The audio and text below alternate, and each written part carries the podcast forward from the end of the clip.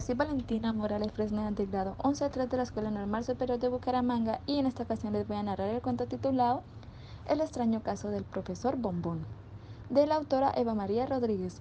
El extraño caso del profesor Bombón. El profesor Bombón era uno de esos tipos extravagantes, con pinta de científico loco, con el pelo revuelto, gafas redondas y cara de estar siempre concentrado en algún invento. Pero en realidad el profesor Bombón no era ni científico ni estaba loco, y lo que tenía entre manos no era inventos. Bueno, a lo mejor sí, porque lo que hacía el profesor Bon era imaginar y escribir historias, aunque no tantas como él querría.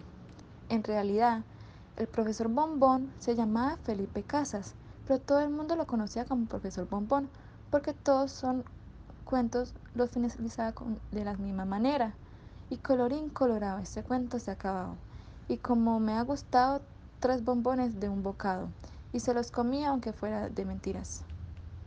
El profesor Bombón era un maestro de escuela, todos sus alumnos le adoraban, porque gran parte del día lo dedicaba a inventar cuentos increíbles para que los niños aprendieran más y disfrutaran de las clases. Los niños también participaban complicando las historias de tal manera que eso era casi imposible solucionar.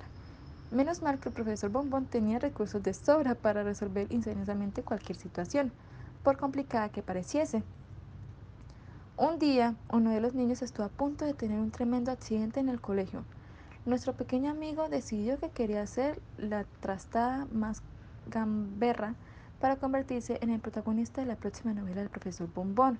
No se sabe muy bien cómo, pero el muchacho apareció colgado de la lámpara del recibir de la escuela, a varios metros del suelo.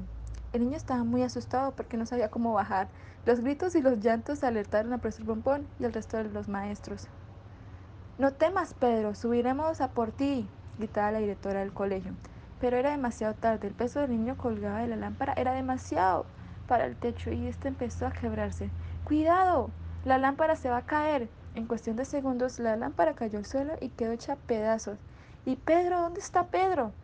Mirar si está bajo la lámpara. No, aquí no está. Increíblemente Pedro estaba en la otra punta de la estacia, hecho un flan en los brazos de Bombón.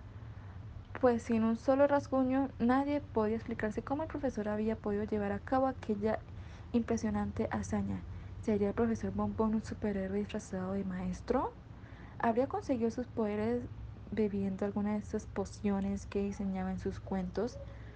¿Sería un extraterrestre enviado para explorar la Tierra o tal vez un mutante víctima de la contaminación atmosférica?